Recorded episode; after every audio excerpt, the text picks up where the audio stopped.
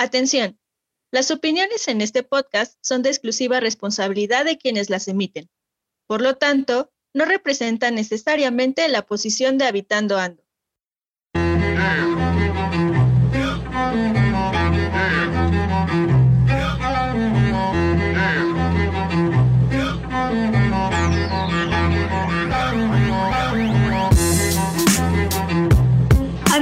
Habitando Ando es un podcast dirigido a todas y todos los habitantes de cualquier lugar que sin importar el contexto, viven, sienten y piensan el territorio según su andar.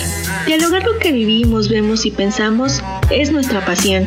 Compartirlo es nuestra misión. Ajuste sus audífonos, prepare su café, porque las charlas con el territorio están a punto de suceder.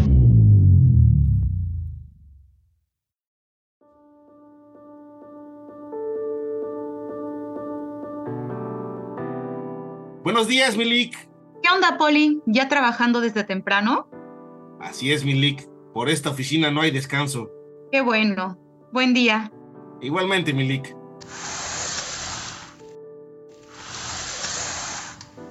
Hola, Luz. Buenos días. Hola, Vero. ¿Cómo andas? Bien, ¿y tú? ¿Qué tal? Bien, también. Gracias. Oye, ¿todo bien? Te ves muy sudada. Sí, es que ves que me vengo en bicicleta y pues con este calor que hace es mucho más difícil. Sí, es cierto. Con razón te ves así. Y luego que los coches no respetan, se vuelve muy complicado. Pero, ¿por donde te vienes no hay ciclovías? Pues sí, en la mayoría del camino sí voy en la ciclovía. Pero ya cuando entro al centro, que se supone que en todas las calles me tienen que dar la prioridad, pues a los coches les vale. Eso he visto, que no respetan ni aunque vaya súper pegado a la derecha. La verdad es que a mí, pues me vale también, ¿no? Y se agarro todo el carril. Por eso se supone que los que venimos en bici tenemos la prioridad, pero luego no lo entienden, sobre todo los camiones que pasan junto a ti, súper pegaditos y encima súper rápido. Bueno, eso sí, yo que me vengo en camión de repente, sí veo que los pasan y la verdad les vale. Sí, se siente horrible. Por eso en ocasiones me subo a la banqueta, la verdad, y por ahí me voy. ¿Cómo? ¿En la banqueta? sí, ¿tú crees? Pero solo si no viene gente, ¿eh? ¿Y si de la nada sale alguien?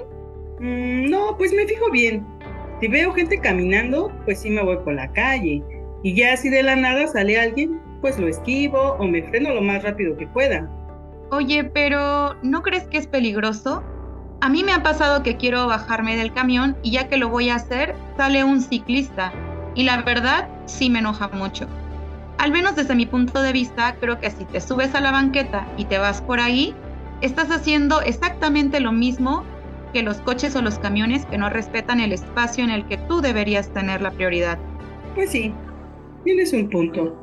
Pero la verdad es un poco imposible ir siempre en la calle con la bicicleta. Sí, te entiendo, pero creo que todos debemos respetar el espacio de todos. No porque los coches no respeten a las bicis, tú no tienes que respetar a los peatones.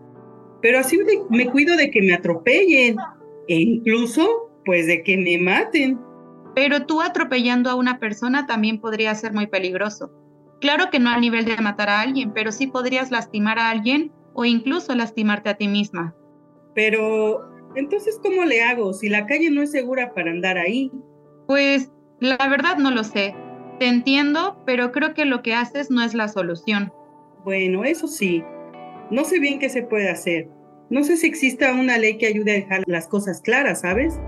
¿Tú sabes? La verdad no, pero podríamos investigar. Bueno, pero primero nuestro cafecito del día, ¿no? Claro. ¿Y tú, habitante, crees que la calle es para todos?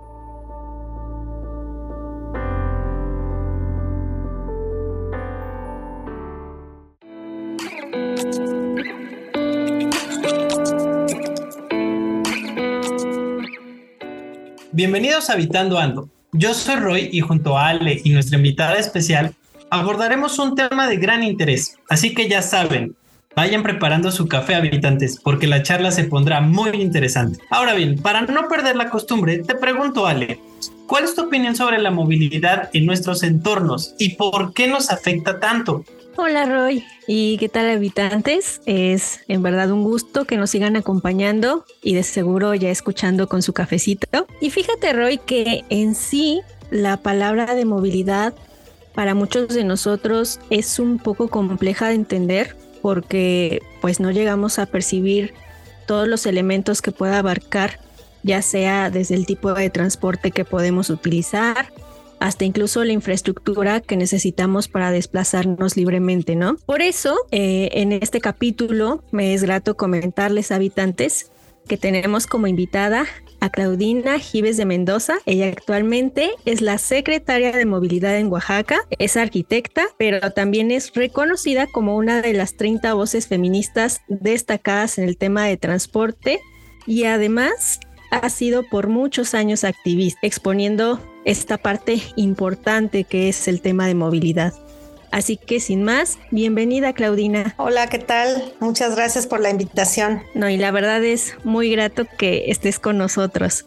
Pero bueno, ya para poder iniciar este episodio. Como comentaba anteriormente, sabemos que por algún tiempo tú comenzaste como activista en este tema de movilidad. ¿Nos podrías dar como una breve reseña acerca de esa trayectoria? Sí, claro que sí. Pues mira, eh, yo estudié arquitectura de formación académica y ahí tuve un poco un acercamiento al urbanismo como la escala, digamos, de la ciudad. Y bueno, posteriormente tuve oportunidad de trabajar haciendo algunos proyectos que tenían que ver con el espacio público, plazas, espacios abiertos y me, me, gustó, me interesó mucho como esa escala que es distinta a la escala de la arquitectura, ¿no? Y bueno, después tuve también la oportunidad de trabajar ya en un espacio en donde trabajamos puntualmente sobre el estudio de la ciudad aquí en Oaxaca y eso me acercó mucho más al tema urbano ¿no? Mucho más de lo que había visto yo previamente en mi formación como arquitecta y empecé como a clavarme mucho en el tema urbano, del espacio público, todo lo que implica la escala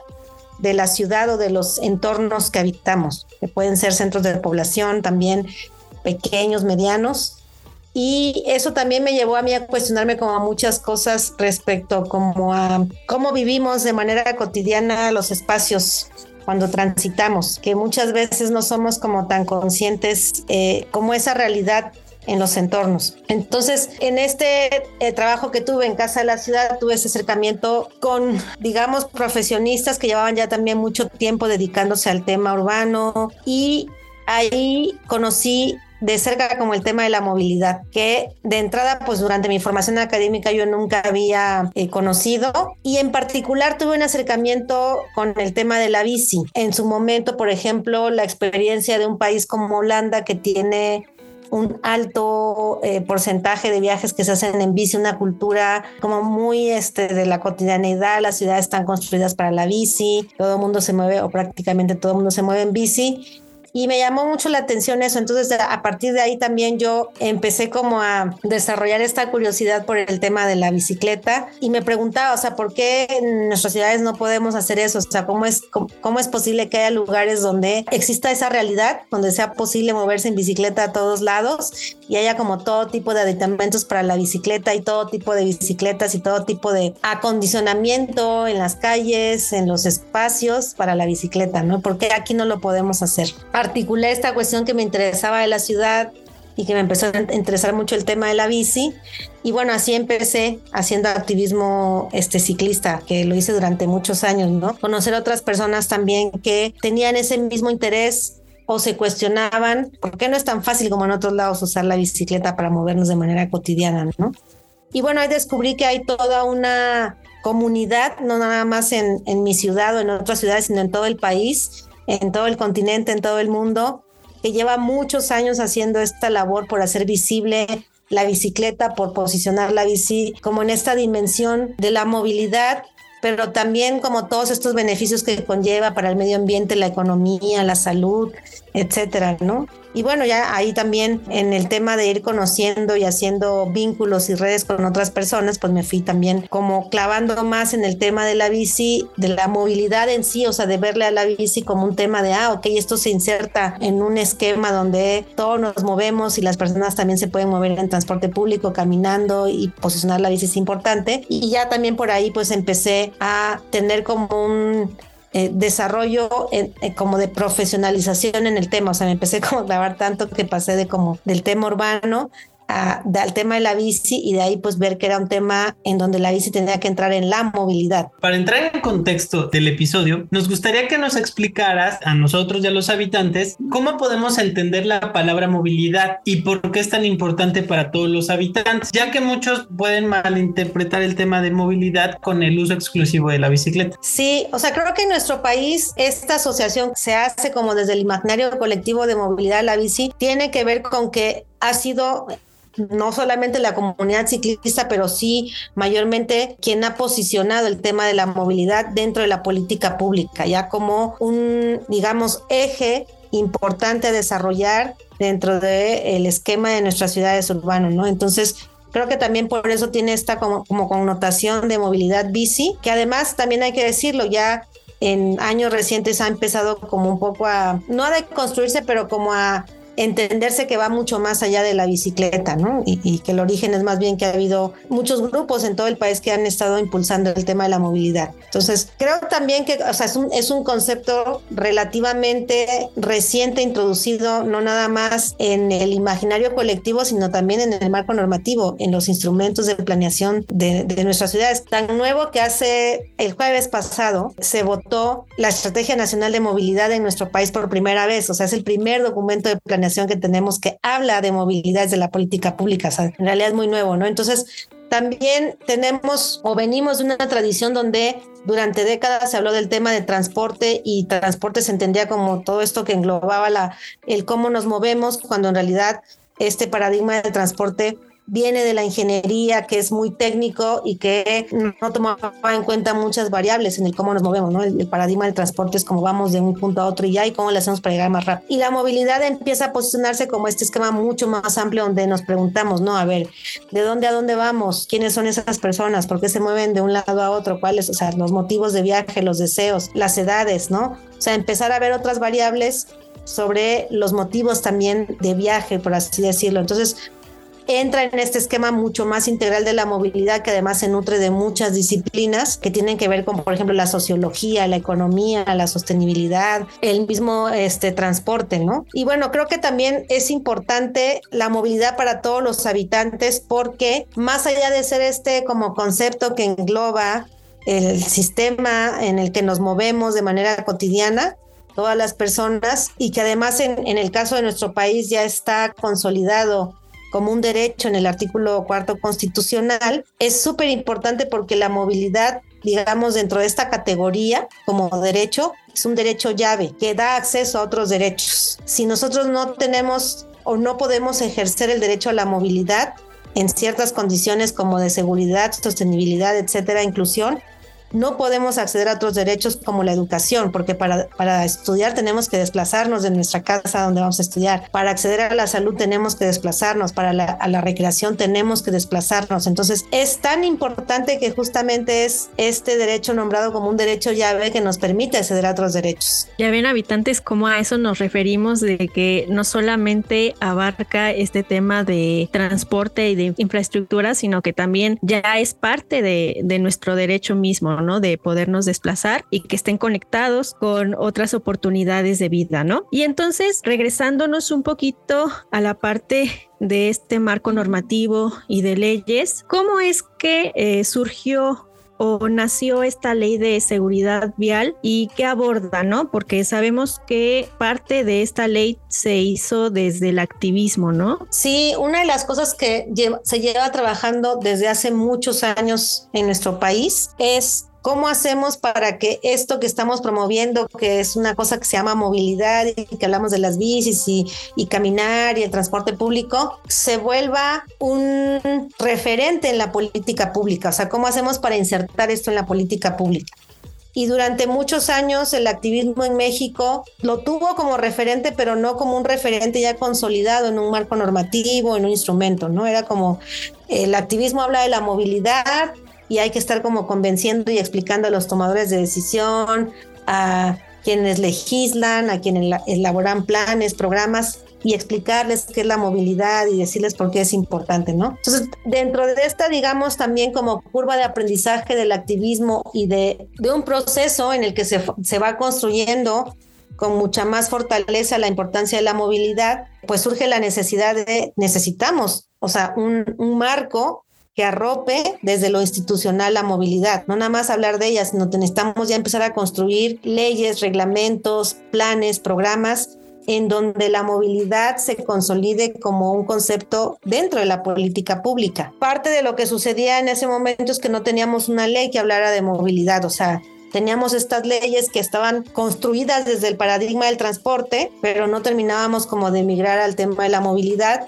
Y bueno, viene un trabajo muy fuerte de primero ganar espacio, digamos, para poder incorporar el concepto de movilidad y la primera vez que aparece fue en la ley de asentamientos humanos cuando se reforma, hubo una gran reforma en el 2016 a la ley general de asentamientos humanos y ahí, digamos, entra el concepto de movilidad, ¿no? Pero después empezamos a ver que eso no era suficiente. Se hablaba por primera vez se habló de la pirámide, la famosa pirámide de la movilidad en un artículo donde decía cuál era la jerarquía o la priorización de las personas al moverse en el espacio público, en las calles. Y bueno, ya entra ahí el tema de que es importante primero las y los peatones, eh, después las y los ciclistas, ¿no? Es transporte público, el transporte de carga, servicios, el vehículo particular, la moto, pero era como un cachito nada más que, logra, que habíamos logrado introducir ahí en el marco normativo, que al final era de donde nos agarrábamos o empezamos a construir ya una base más sólida para la política pública del marco normativo. De ahí viene la reforma constitucional al artículo cuarto. Se logra que la movilidad entre en este conjunto de derechos establecidos ahí. Y entonces ya existe en nuestro país asentado en la Constitución el derecho a la movilidad en ciertas condiciones. Antes de que tuviéramos una ley general de movilidad, y seguridad vial, varios estados de nuestro país ya habían legislado en la materia, ¿no? Por ejemplo, Oaxaca era uno de los estados, o es uno de los estados que legisló antes de que hubiera una ley general de movilidad, Colima, ¿no? Este, Puebla. Había varios estados que ya tenían leyes eh, de movilidad. En el caso, por ejemplo, de la ley de Colima, que desde mi perspectiva y de muchas otras personas es una de las más completas, que de hecho la ley general se basa o retoma la estructura de la ley de movilidad de Colima, que es una de las más completas en el país, pues habla de que había también un trabajo que se venía haciendo desde las entidades federativas para incorporar en el marco normativo la, la movilidad y la seguridad vial y que ese trabajo también fue una base muy importante y muy fuerte para acuerpar la ley general. Entonces, bueno, finalmente logramos tener una ley general que se promulgó en octubre del año pasado y dentro de las disposiciones que se establecen en la ley general, pues se establecen los tiempos también de aquellas entidades federativas que no tengan ley en la materia, tienen que legislar en el, en el tema y aquellas que ya lo tengan tienen que armonizar su ley con la ley general. Sin lugar a dudas, el trabajo que se ha venido haciendo desde, desde el activismo, culminar con el tema de una ley, seguir impulsando la seguridad vial eh, en el país ha sido un gran reto.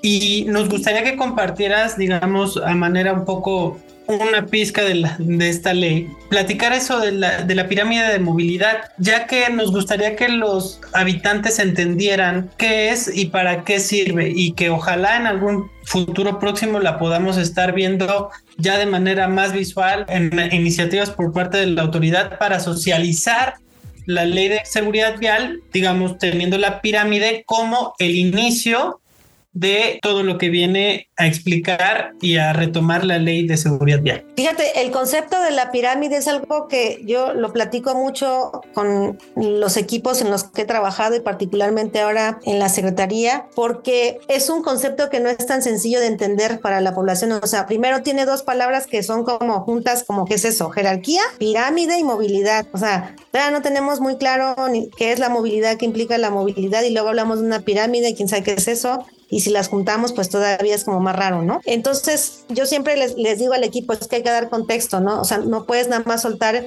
el concepto pirámide de la movilidad en una intención de socializar la pirámide si no das contexto porque es complejo de entender. Entonces creo que ahí hay todavía un trabajo muy fuerte que hacer de bajar estos conceptos a ideas que sean entendibles para la gran mayoría particularmente porque la población en general en su cotidianidad no se detiene como a reflexionar o la gran mayoría no se detiene a reflexionar en estos traslados que hacemos de manera cotidiana. Como son cosas que hacemos de manera cotidiana, las asumimos como que ya están dadas y que son así, ¿no? Entonces, entender primero que estas actividades que hacemos diario implican estos traslados, que es movilidad. Y luego también entender qué papel jugamos en estos traslados, ¿no? Porque no es que uno se levante todos los días y diga, mi primer, voy a salir de mi casa y voy a ser peatona, y luego voy a ser usuaria del transporte público, y luego otra vez voy a ser peatona, no sé, un esquema así, o voy a salir de mi casa y voy a ser automovilista y luego peatona, o sea, no entramos como en ese esquema como de, de categorizar lo que hacemos de manera cotidiana. Y la pirámide, el concepto de la pirámide justamente lo que hace es categorizar, entonces es como es también complicado, ¿no? Pero bueno, básicamente la pirámide y la movilidad lo que hace es establecer en estos traslados que hacemos de manera cotidiana, cuáles son, tienen, digamos, ciertas características, porque tampoco quisiera decir como importancia, sino ciertas características, ¿no? Y asociar estas características con beneficios colectivos, particularmente con beneficios colectivos, ¿no? Entonces, en este esquema de categorización, pues, ¿qué dice? No, bueno, eh, cuando caminamos es, es mejor y es prioritario porque eso genera muchos beneficios para la salud, para el medio ambiente, para la economía, etcétera, ¿no? luego para cuando si andamos en bici, pues eso también tiene ciertos beneficios, ¿no? En muchos temas que tienen que ver, como mencioné, con la economía, con el medio ambiente, con la salud y así. Lo que hace es ir como, como estableciendo estas características, dependiendo de cómo hagamos estos, estos movimientos cotidianos, si estamos o no aportando algo positivo a la colectividad. Y entonces pues la pirámide categoriza todo eso y dice, claro, son más importantes las personas que caminan porque no contaminan, y generan beneficios económicos. Y luego le siguen las personas que andan en bici porque también no contaminan y generan beneficios económicos, pero además beneficios a la salud personal y colectiva. Y así, entonces, pues la famosa pirámide de la movilidad lo que hace es eso, es decirnos desde arriba quiénes son las personas que aportan más en este sistema de movilidad y que por eso tendrían que estar siendo las más importantes en la construcción de las políticas públicas, hasta las que, digamos, aportan menos o generan menos beneficios o tienen más impactos negativos. Y es que es eso, ¿sabes? Hay algo que siempre notamos en nuestra vida cotidiana y en nuestras calles que es este reto que tiene cada componente, ¿no? Por ejemplo, el reto que tienen los peatones, los ciclistas, luego el transporte público, unidades de carga, automóviles privados, todo esto para poder siquiera ocupar o dominar este espacio público que tenemos, ¿no? Entonces, ¿cuál consideras que es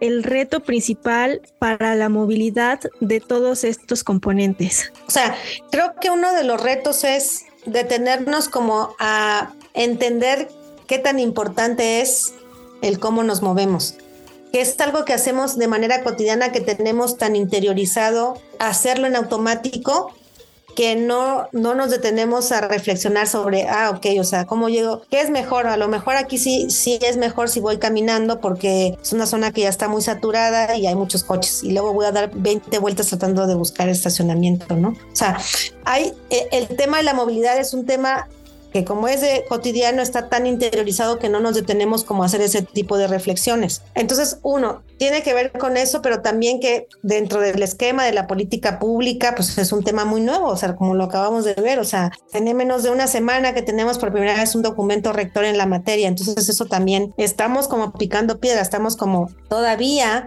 este, ni siquiera gateando, ¿no? En el tema de movilidad, sino que está realmente acaba de nacer, ¿no?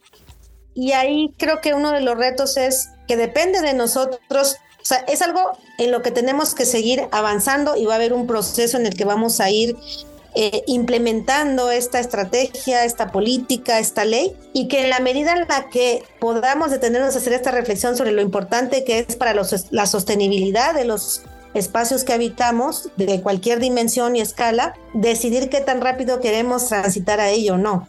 ¿No? O sea, depende también de estas decisiones que estamos tomando. O sea, es inevitable que tenemos que ir hacia allá, pero habría que sentarnos a reflexionar qué tan rápido queremos que pase eso, qué tan lento, qué tan rápido vamos a tomar las decisiones que ya están trazadas dentro de una estrategia, dentro de una ley, o sea, hacia dónde debemos ir con, esa visión. Y creo que el reto es, pues, tomar esas decisiones de lo vamos a hacer o nos vamos a, o sea, rápido, nos vamos a tomar el tiempo todavía como de seguir como sobreanalizando algo en lo que ya tenemos una ruta trazada.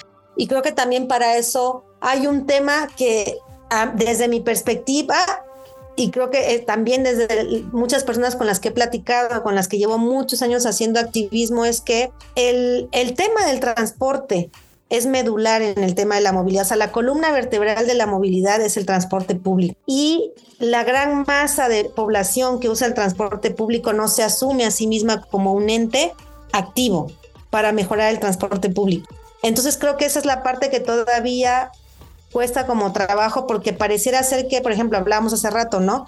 La movilidad está muy ligada al tema ciclista porque ha sido la comunidad ciclista o el activismo ciclista quien ha estado pugnando, ¿no? Y luego viene ya una, digamos, como segunda generación de activismo que empieza a pugnar por el tema de la peatonalidad, que también ya está relativamente muy posicionada. Y estos tres componentes que son súper importantes en el tema de la movilidad, que es caminar, usar la bici y el transporte público, en el transporte público seguimos teniendo como esa carencia en el sentido de que esta gran masa de población no se asume a sí misma como alguien que tenga capacidad de incidencia para mejorar el transporte público, ¿no? Como de organizarse para decir, a ver, somos cientos de miles, porque esa es la realidad. El transporte público en nuestro país mueve a cientos de miles de personas, pero estas cientos de miles de personas no se articulan como lo ha hecho, por ejemplo, la gente que se mueve en bici o la gente que promueve el caminar a pesar de que también todos caminamos de manera cotidiana, aunque sean los trayectos más cortos que hagamos del transporte público a un lugar o incluso cuando nos bajamos del auto, ¿no? Y entonces creo que esa parte sigue, sigue siendo un vacío que necesitamos impulsar o que necesitamos llenar para poder transitar ya un esquema de la promoción de la movilidad, pero de manera integral, no tan cargada como ha estado sucediendo al tema de la bici, al tema de la caminabilidad, ¿no? Justamente hablabas de, de todo esto que involucras en la ley y para mí físicamente en el territorio se, se me hace como de qué manera se puede, cómo podemos todos compartir la calle, ¿no? Al final del día encontramos a un automóvil que gran parte de la infraestructura este, urbana la utiliza, el transporte público, como, lo, como bien lo mencionas, pues es poco para la cantidad de personas que se mueven eh, eh, en el mismo transporte. Las mismas banquetas eh, son escasas o son cortas y no permite la, el libre desplazamiento de las personas. Entonces, no obstante, tenemos esa tranquilidad de saber que ya la ley se está desarrollando o ya se está implementando, pero nosotros identificamos que hay un, debe de existir un poco de limitaciones, ¿no? Entre las instituciones, los municipios y las entidades para la implementación de la ley de movilidad. Eh, tú desde tu perspectiva y desde tu experiencia, ¿cuál es la principal limitación que has encontrado y cómo se está tratando de resolver? Hay muchas limitaciones. Yo, diría que una de las más eh, visibles es que al ser un tema muy nuevo dentro del esquema del marco normativo y la política pública, los instrumentos, uno, no tiene financiamiento la movilidad. O sea, esa es una de las grandes este, deudas que, que se vienen, o sea, un tema que se viene posicionando desde el activismo desde hace muchos años. Y, y, lo platicábamos hace, era una discusión que se daba hace cinco o seis años, un poco más como, bueno, ya ganamos el discurso. Ganamos el discurso en el sentido de que ya se habla de movilidad. Ahora vamos por el presupuesto, porque una cosa es que se hable de movilidad y otra cosa es que tengamos la inversión que se requiere para hacer los cambios de, los que hablamos en el discurso, ¿no? Entonces creo que uno de los grandes pendientes es cómo financiamos proyectos que impulsen la movilidad sostenible, porque tal como existen ahora los grandes ramos o las inversiones federales, estatales, municipales, pues en el marco normativo es un tema que tenemos una ley que se promulgó el año pasado, y apenas hace una semana tenemos un documento que establece lineamientos, pues todavía no hay esta certeza sobre el recurso que se tiene que invertir. Entonces creo que ese es uno de los grandes retos que también ya se está empezando a abordar desde la Estrategia Nacional de Movilidad, porque una de las propuestas que se hizo en, dentro del sistema es cómo reconvertimos ciertos ramos o cómo se mejoran las reglas de operación de ciertos ramos para que entren criterios de movilidad, ¿no? Y esto es algo que incluso hemos también discutido desde el activismo y yo en particular he trabajado como, me, ha interesado mucho ese tema desde que empecé también a, eh, formar parte de la función pública porque yo siempre cuestionaba como, por ejemplo, el área de, obras públicas que decía, a ver, es que el mismo dinero que vas a usar para pavimentar y nada más poner concreto en determinado este, sección de calle, es el mismo dinero, nada más que lo que hay que hacer es poner banqueta bien, calle, banqueta bien, pero es lo mismo, o sea, ese dinero que vas a usar, pues redistribúyelo, o sea, en un esquema distinto de calle. Entonces, son de las cosas que tenemos todavía que, digamos, hacer casar, hacer encajar, ¿no? De entender que sí hay recursos, pero también esos recursos tenemos que redistribuirlos así como estamos redistribuyendo el espacio que ya existe en la calle. Ahora que estamos trabajando en un proyecto aquí en Oaxaca, por ejemplo, de, eh, calles de prioridad peatonal, es una cosa que, que, tengo que estar explicando constantemente. ¿Qué estamos haciendo es una redistribución de la calle? O sea, el espacio vial es finito, el espacio que tenemos en nuestras ciudades es finito.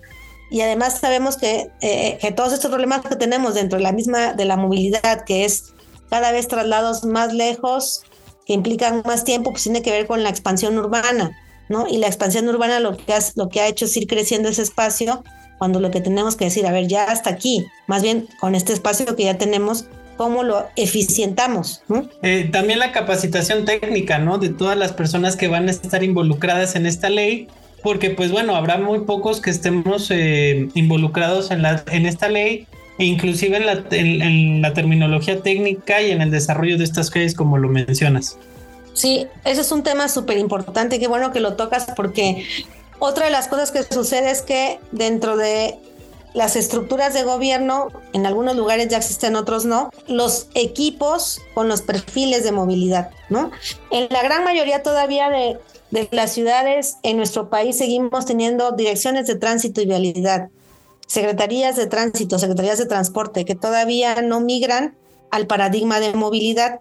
Y una cosa además es hacerlo de nombre y otra cosa es tener estructuras en donde ya en la estructura, en los cuerpos de estos entes de gobierno, existan las áreas específicas con los perfiles que conozcan el tema y que tengan esta formación en donde no nada más vamos a hablar de un tema de administrar el transporte, sino de la movilidad. Y eso es algo que sucede en muchas entidades del país todavía y en muchas ciudades, ¿no? ¿Cómo vamos a implementar o hacer valer una ley cuando todavía no tenemos las estructuras y los cuerpos de gobierno en donde canalizamos lo que esta ley dice, ¿no? Esa parte también es uno de los retos, me parece, importantes en los que ya sí empezamos una transición, pero pues que todavía nos falta mucho avanzar. Hay todavía, por ejemplo, atribuciones repartidas en los tres niveles de gobierno, el Sistema Nacional de Movilidad a nivel nacional tiene tres cabezas de sector, que es salud, de infraestructuras y comunicaciones y desarrollo urbano y, y, ordenamiento territorial. Porque cada una tiene atribuciones que le competen a la movilidad. Entonces también tenemos que generar, y lo mismo pasa a nivel estatal y a nivel municipal, y entonces estamos generar también los mecanismos de coordinación para poder implementar la ley, la general, la estatal, los reglamentos municipales porque justamente las atribuciones están repartidas, ¿no? Entonces, estamos todavía construyendo ese andamiaje, no existe. En algunos lados ya, en otros no. Eh, en el caso de, por ejemplo, en el caso de Oaxaca, todavía tenemos esa como fragmentación de las atribuciones. Afortunadamente nosotros ya a nivel estatal tenemos una estructura de una Secretaría de Movilidad que concentra la gran mayoría de las atribuciones que le competen o que entran dentro, dentro de todo este universo de la movilidad y bueno, se complementa con las atribuciones que hacen en otras secretarías, pero ah, en, en un esquema, digamos, general en todo el país, pues eso es algo que todavía empieza a suceder. Claro, y es algo muy importante que incluso puede contribuir para así generar más infraestructura, pero también más oportunidades que tengan que ver con la movilidad. Entonces, ya para finalizar, incluso es como una de las últimas preguntas en las que son más importantes, ¿cómo poder incentivar a las personas a convertirse en activistas a favor de la movilidad de su entorno? Una cosa que diría yo es, debemos asumirnos como personas con, con poder de incidencia. Todos tenemos un cierto nivel de incidencia en algún tema en el que nos interese, ¿no? Eh, si, si, hay alguien al que le interesa la movilidad y dice, bueno, em, me interesa, ¿qué puedo hacer? ¿No? De las primeras cosas que yo diría y que quizá tiene que ver mucho con mi experiencia personal es encontrarse con otras personas que les interese eso. O sea, eso te fortalece un montón, ¿no? No es igual que, que andes por ahí solito, a que tengas toda una red de personas en las que te puedes apoyar para decir, oye, ¿cómo le hago esto? En las personas con las que intercambies experiencias, herramientas, conocimiento, ¿no? Yo a veces decía de burla, eh, un poco de broma, ¿no? Cuando durante todos los años que hice activismo peatonal, era como, yo soy mi colectivo, ¿no? O sea, y hay mucha gente que lo dice, no, pues yo soy mi colectivo. Pero cuando tú empiezas a sumar al yo soy mi colectivo en 50 lugares en nuestro país, pues ya no yo soy mi colectivo, yo estoy en una red y esa red me provee de herramientas, de conocimiento, de experiencias, de manera que no tengo tampoco que inventar el hilo negro. Hay todo un conocimiento generado de manera colectiva, que creo que eso también es súper importante decirlo, es un conocimiento colectivo que ha evolucionado también justamente porque está construido desde la colectividad. Y eso hace que sean las experiencias mucho más diversas, mucho más eh, ricas, digamos, en cuanto a la diversidad de realidades, de entornos, de escalas, ¿no? Y eso te fortalece mucho. Perfecto, pues ya lo escucharon habitantes. Creo que este episodio nos ha servido para ampliar nuestro panorama en el tema de movilidad, pero también para reflexionar en actuar de forma colectiva y estar al tanto de nuestras leyes, que creo que ese ha sido un gran impulso en ese tema para que nosotros podamos tener poco a poco un mejor entorno e incluso una mejor movilidad, ¿no?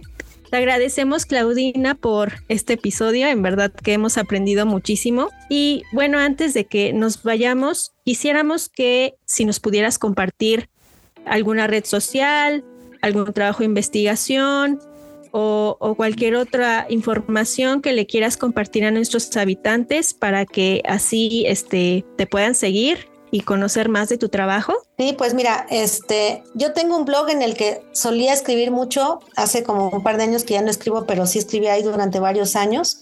Entonces igual si quieren ahí entrar a leer algunas de las reflexiones que, que yo hice durante los años que hice activismo, en mi blog se llama ciudadsecuencia.wordpress y también, o sea, si, si les interesa ahí como de pronto luego monologueo mucho porque nomás hablo de movilidad en mis redes sociales, pero si a alguien les interesa, estoy en Twitter como soy Claudina, que es mi cuenta personal.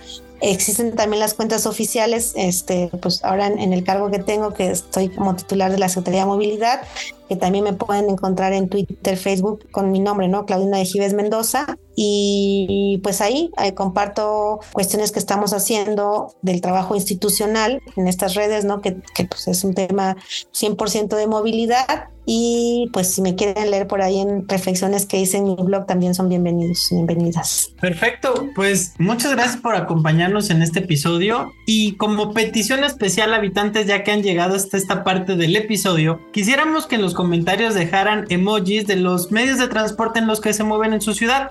Sería interesante saber de ustedes de esta manera. Así que sin más, eh, yo soy Rodrigo Tenori, me encuentran en Twitter como Ro4Rivas y a ti Ale.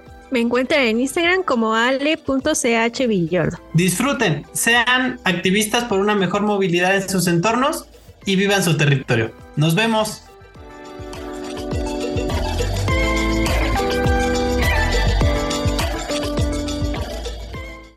Habitando Ando es un podcast creado por académicos, alumnos y egresados de la maestría en Hábitat y Equidad Socioterritorial de la Ibero Puebla. Síguenos en Instagram como arroba habitando.ando y en Facebook como Habitando Ando.